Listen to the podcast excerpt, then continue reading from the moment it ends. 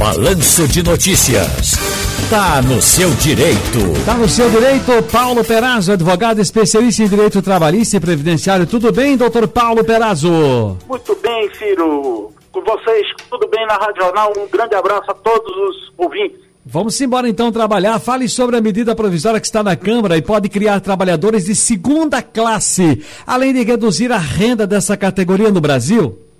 Olha, Ciro, a questão é a medida provisória 1045 tá certo? Essa medida provisória, ela faz parte de uma, uma espécie de mini reforma trabalhista. Veio nessa onda da pandemia. Então, com a pandemia, vamos, é, digamos assim, desmistificar, diminuir as resistências, as amarras, as proteções para é, o trabalhador. E engraçado é que ela é, é instituída, o parágrafo segundo diz o seguinte, ó, que o intuito é preservar o emprego e a renda.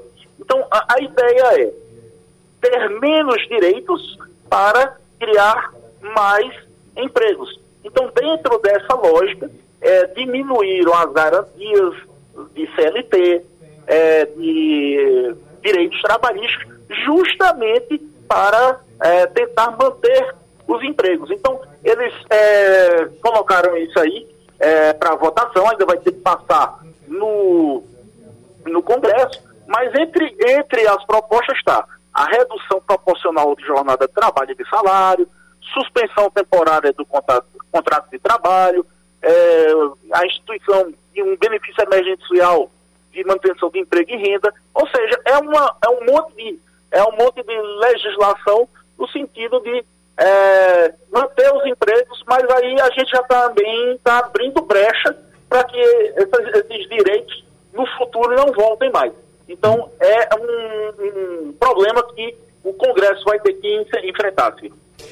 Veja, tem outro assunto aqui interessante que é o uso do celular particular para dar aulas na pandemia. Eu posso exigir um aparelho da escola onde eu trabalho, porque Veja, pessoal está voltando, mas ainda tem aquela, aquele, o híbrido, né? Você fica uma, uma, parte na escola, outra parte em casa. E o professor? Isso não fica só para o professor. Isso está em várias empresas. São perguntas de empresas privadas, muitas empresas privadas aqui, com relação ao uso do WhatsApp. É, me parece que há um combo de coisas a serem ainda resolvidas nessa questão trabalhista pela, pelo teletrabalho, né, doutor Paulo? Sem dúvida, Ciro. Olha, é é uma questão que está se aprofundando até por causa dessa nova realidade.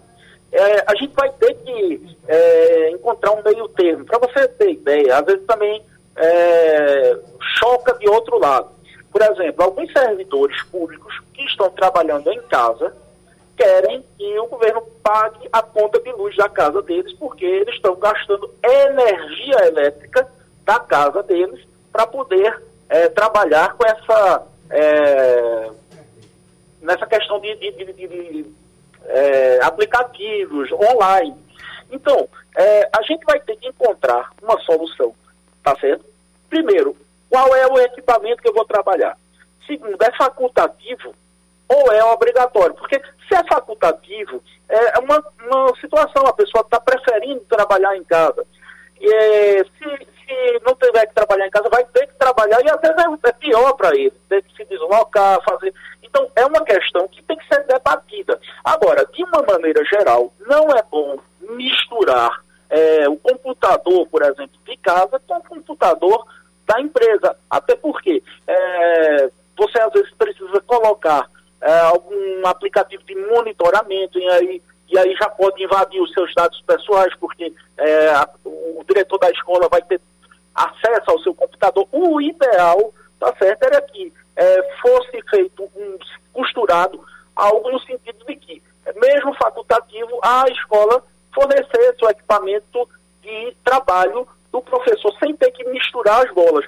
Agora, é uma questão que tem que ser desenvolvida, porque tem gente já é, entendendo que tem que, que o governo, por exemplo, tem que pagar o aluguel da casa, afinal de contas é minha casa, mas eu estou trabalhando aqui, e a energia que eu estou gastando do computador também é minha. Aí você veja, realmente tem esse ônus para o servidor. Mas o, tem o bônus também do servidor não estar tá tendo que se deslocar. É conveniente para o professor. Às vezes o professor está morando até na casa dele, no interior do estado, na casa da mãe dele, dá bom para ele. E isso foi uma coisa facultativa. Então, é um diálogo que tem que se construir. A gente não pode se é, apegar a simplesmente a, a direitos sem que a gente veja uma contraprestação. Então, com um bom diálogo, eu tenho certeza que essa é, crise sanitária adiantou essa questão e a gente vai ter que é, criar esse diálogo é, de, de, o que compete a quem. Agora, de uma maneira geral, eu entendo que é, pode haver uma facilitação da empresa de fornecer pelo menos os equipamentos básicos para, para trabalho em casa. Está no seu direito. Muito obrigado, doutor Paulo Peraz. Um grande abraço, querido. Um grande abraço, Ciro.